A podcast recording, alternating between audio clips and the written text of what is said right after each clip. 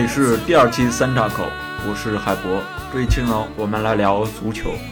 之所以聊它的原因，在于我在三月中旬，就是疫情蔓延到全球这么一个时期的时候，呃，英国的《每日邮报》做了这样一个报道：英国的第五级别联赛的上座率比平常提高了百分之十五点五，当时到了一万三千人左右。之后呢，英国足总和这些协会共同发表了一个声明，这才暂停了英格兰境内的一切职业足球赛事。这个可以看到英国人是有多么热爱他们的足球，即便是在疫情那么蔓延的时候，他们也会去球场去看他们的球队。这个第五级别联赛叫英格兰全国联赛，它比它更高的一些级别呢是英乙啊、英甲、英冠，然后就是我们知道的英超。再往下呢还有很多级别的联赛。据统计呢，英国的足球联赛总计有二十二个级别。超过了五千三百家足球俱乐部，这包括了职业与半职业。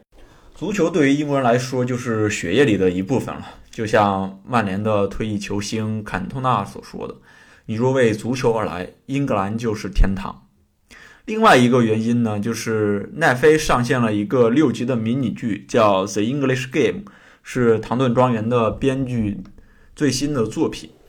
说的呢，就是十九世纪七十年代的英国工人阶级怎么从这个贵族阶层争夺这个足球权利的故事。足球这项全世界最流行的运动里面，包含着政治呀、经济啊、社会等等一系列的纵深的问题，这是文化研究、社会研究很好的一个切入点呢。这期我就想从 The English Game 这个主题开始做延展，聊一下足球与阶级的话题。这部剧呢，开始是一场1879年的足总杯半决赛，对阵双方呢是老伊顿人对阵嗯达温，一个是英国的贵族球队，一个是来自英格兰西北部的兰开夏的工人阶级球队。最终的结果呢是老伊顿人获胜。结尾呢则是又一季的足总杯决赛，结果呢是工人阶级球队布莱克本战胜了老伊顿人。象征着足球运动的主体阶级开始发生变化。这部剧对于历史细节呀、气氛的还原还是非常准确的。主人公呢也是真实的存在，他是双主的配置了，亚瑟跟苏特。只是限于这个剧本写作，可能无法完全的还原历史。就像最后一场比赛，真实的历史其实是布莱克本奥林匹克队。在足总杯决赛中战胜了这个老伊顿人，但是他写的呢是苏特效力的，呃布莱克本流浪者队。这部剧相当于把两段真实的历史做了一下嫁接。英国专门研究足球史的社会学家大卫·戈德布拉特就写过一本大部头啊，叫做《足球是圆的》，其中很详细的写了那场比赛。不妨我们来回顾一下。布莱克本奥林匹克队呢，是一个由铸铁厂老板提供资金的，提供资金赞助的，也就是说他是球队的老板。队内呢有三个织布工人，一名纺织工人，一名棉纺织机操作员，还有一个铁匠、水电工、牙医助理。带头的呢就是队长了，是一个旅店的老老板。他们在这个铸铁厂里面召集，然后在布莱克本训练了五天。吃的东西呢，都还有记载，包括了燕麦片呀、啤酒啊、牡蛎啊、鱼干这些。提前两天到达了比赛地伦敦。另一方的老伊顿的成员呢，包含了富琛、拉丁文教授、驻英属印度首席商业律师男爵。你看，这些人的阶层跟另一群人是完全不一样的。他们不像剧中那样还去卖力练习啊，在真实的历史情境里。每天的去练习奔跑，然后那么卖力的去拼抢，是有失颜面、不体面的行为。当时贵族阶层踢球呢，甚至都不太去铲球的。整个比赛上半场的比分是一比零，老伊顿人领先。中场休息呢，伊顿人在旁边嗯小口的喝着英式红茶。另一边的布莱克本呢，工人工人们已经互相开始爆粗口了。但是下半场比赛被追平，然后进入到加时，最终呢，布莱克本获得胜利。这场比赛有着非常显著的历史意义啊！前英国的内阁大臣金·莫菲就写过一本书，叫《改变世界的十场足球比赛》，其中这一场就是十场之一。它意味着足球重新回到了平民跟大众。就是工人阶级成为整个足球的主体参与者，现在看来已经是很正常了，所有人都能踢球，不分阶级了。从最初足球的起源到工人阶级成为整个主体，绕了一个特别大的弯。在这段历史中，足球不仅是足球，它是统治者的管理手段，是新阶级和旧旧贵族谈判的筹码，也是工人阶级抗争的一个工具。有记录显示啊，最早是从一三零零年开始，足球运动在英国作为娱乐活动开展起来。每次呢，参加的人群少则几十人，多则能到一千多人。这些娱乐活动呢，由于玩法粗野，被称为野蛮足球或者是暴力足球。因此呢，封建王室就特别反感，教会呢也多次尝试去禁止这项运动。比如说一三一四年。爱德华二世就曾颁布了一个禁止足球法令，如果你踢足球就会受到惩罚。莎士比亚的《李尔王》里边还有句台词，就是说你这个龌龊的踢球者。现在呢，以足球闻名的曼彻斯特市，当年在一六零八年还下过一道对足球的禁令，可见当时足球是野蛮的、低级的，甚至是违法的行为。在一八三五年颁布的道路法里边。英国人就强调，在大陆上如果踢足球将会罚款四十先令。有记载显示啊，直到一八七六年为止，在英国全境内前后有四十二条禁止足球的法令。从一三零零年到十九世纪中这五百多年的时间里，足球一直是一个隐秘的边缘的存在，直到进入到维多利亚时期，工业化跟城市化很快。改变了这一切。从十八世纪中期开始呢，工业化取得了很大的进展。出身于平民的一些新兴的资产阶级，由于自己的经济实力日益壮大呢，成为整个中产阶级的主体。他们急于重新塑造自己的社会身份，以期望改变原有的社会形象。为了这个目的呢，他们就把自己的孩子送到了公学里边。公学呢，其实就是。嗯，教育绅士阶层呀、新兴商人家庭的孩子的，特别是儿子。当时女孩还不允许入校，学校呢会教拉丁语啊、神学啊等等，但是管理并不严格，教室里面也没什么规矩可言。可想而知啊，学生的社会地位其实要高过这些教员的，因为他们的父辈。都是在社会上非常有权势的人嘛。整个校园里面经常会发生一些造反事件。有记录显示，一八一八年某所学校还召集了军队来平息学生的这个造反。其实可以想象，一群富二代，一群年轻人，在一个密闭的学校里边，他们都是精力旺盛、荷尔蒙荷尔蒙分泌旺盛的人。那总需要一些方式去排解，足球呢就就成了一个排解方式之一。呃，十八世纪末呀，到十九世纪初，不少足球有不少学校有了这个足球传统。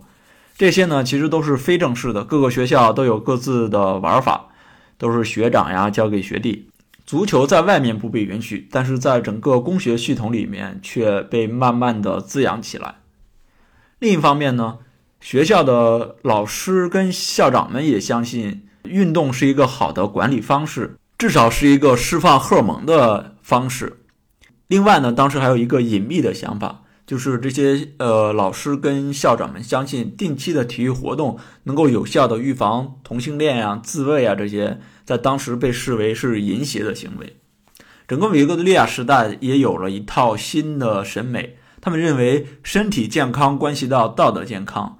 更重视这个身体文化，在宗教中呢，甚至衍生出了健硕基督教这种说法。到了十九世纪中叶，整个运动已经成为工学内的重点课程，也是成为一个非常重要的校园文化。当然，足球只是整个运动中的一部分呀，更重要的运动还是板球啊、橄榄球这些传统的英式运动。然后学生们就不断的增多，然后他们进入到大学，都把自己各自学校的传统和规则带了进去。比如说，有些学校就可以用手来去抓球。有些球，有些学校呢，则更侧重于这个传球；有些呢，更侧重于带球。这被当时的报纸称之为是杂种足球。规则的不同，就让各个学校很难交流起来，因为学校间呀、校友之间这样的比赛就特别难了。直到1863年，在林肯律师学院广场的一个小酒馆里，十一支校友球队的代表呢，在协商开会，制定了一套简单的足球规则，这被称之为剑桥规则。他们呢也顺带成立了足球总会，这就是后来的英足总。在十九世纪前五十年的阶段里面，足球是被一群知识精英主导的，通过他们制定了新的规则，诞生了规范化的足球。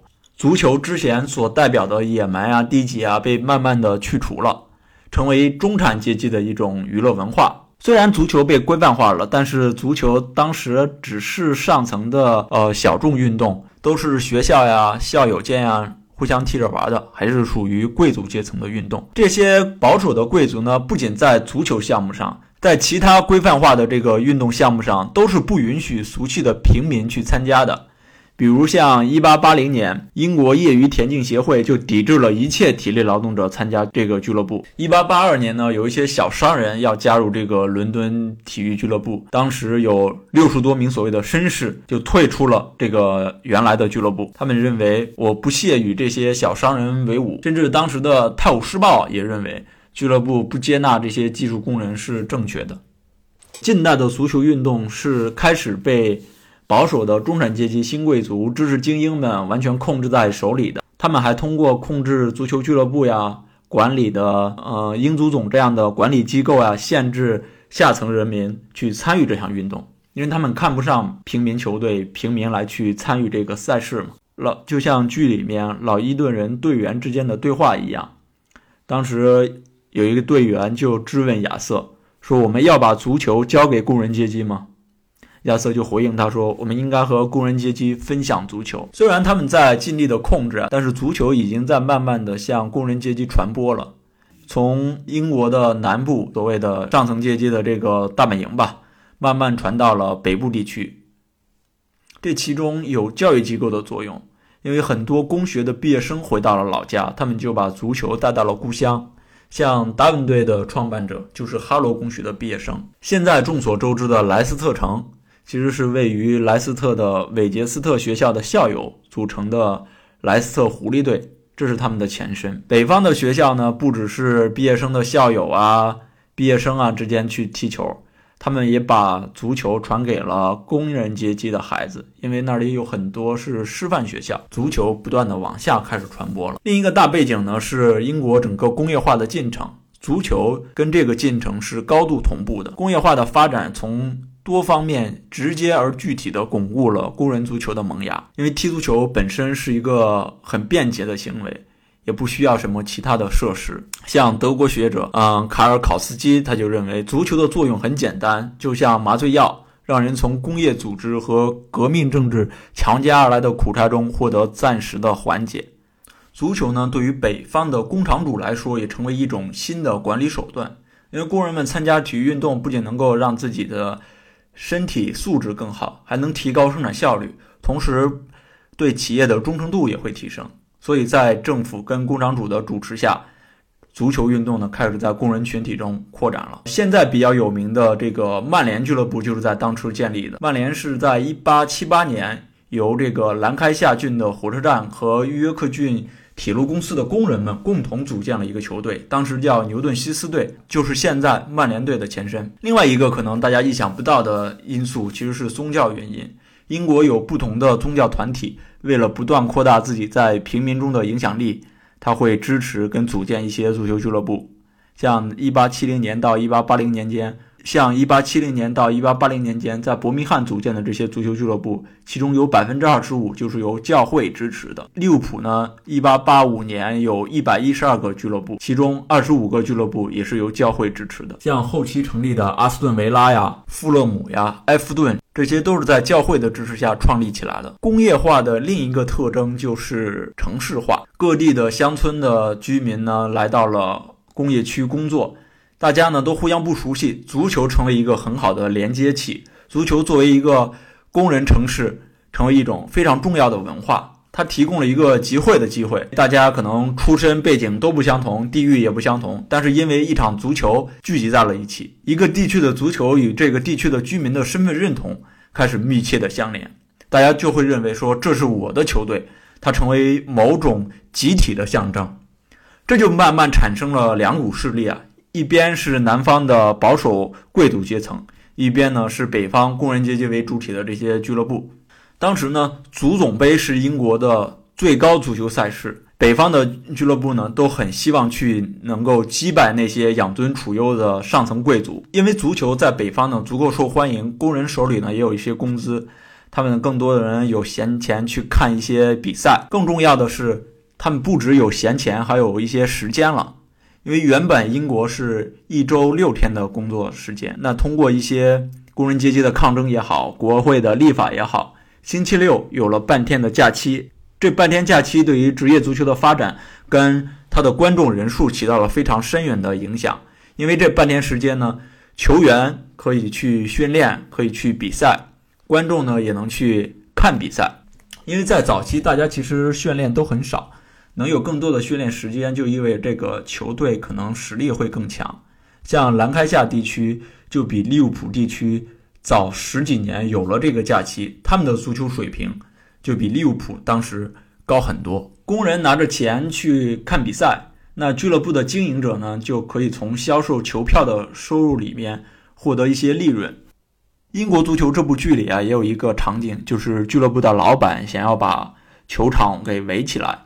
然后呢，它可以卖票，然后还围这些围墙呢，还可以用来卖广告。经营者呢可以卖票，又有了消费者，那足球的经营者就考虑给球员发一些薪水，甚至找一些踢得好的球员。当时流行从苏格兰去挖人，但问题是贵族阶层主导的足总杯更看重的是业余主义。贵族阶层始终认为现代足球运动应该是绅士们的运动，它应该是纯洁的、非功利的、非职业的。不能堕落成为为了胜利不择手段，包像一些拳击啊、赛马这种运动。所以他们在一九八二年呢新增了一个规定，要求凡是选派职业运动员参加的俱乐部都不允许参加足球协会的比赛。这里所谓的职业球员，并不是以足球为生计，他们只是通过踢球获得一些报酬。十九世纪八十年代的时候，已经有一些球员暗中接受报酬了。球员参加比赛、训练也是需要时间的，因为他们主要工作还是工人，足球只是兼职。这部分报酬呢，其实只是一些务工的补偿。但是贵族阶层不会考虑这些实际情况的，这样规则明显是逆潮流的，也是赤裸裸的在抵制工人阶级进入到他们的足球体系中。用现代话说，可能就是歧视行为，这就引起了很多北方俱乐部的不满。其中有三十一支球队呢，开始威胁足球协会，提出如果不同意这个职业球员参加比赛，他们就要退出足球协会，独自创立自己的职业联盟，明确职业化的合法性。剧里面也对这个事情有一些描述。通过双方不断的协议呢，这条这条规定在一八八五年，就是成立三年之后被废止了。你可以明显看到，这一时期南方传统的贵族、知识精英们和北方，呃，工人阶级城市主导的这些新兴资产阶级在互相对抗的意味。那足球在北方呢，就不断的兴起，球队呢也越来越多。在一九八二年的时候，五十万人口的利物浦市。拥有俱乐部达到二百一十二个足球俱乐部，足球运动已经成为工人阶级非常重要的运动了。新兴的俱乐部呢，开始筹备自己的足球联赛。有这么多的俱乐部，水平呢参差不齐，竞争力呢也会下降，所以他们就考虑说，呃，我们把一些水平相近的球队组织起来，这样可以让比赛更加精彩。在1884年4月，十二支球队组成了这个英格兰足球联赛。当时呢，有六支球队来自于兰开夏地区，另外六支呢来自于中部地区。你看，此时并没有南方的球队加入这个体系啊。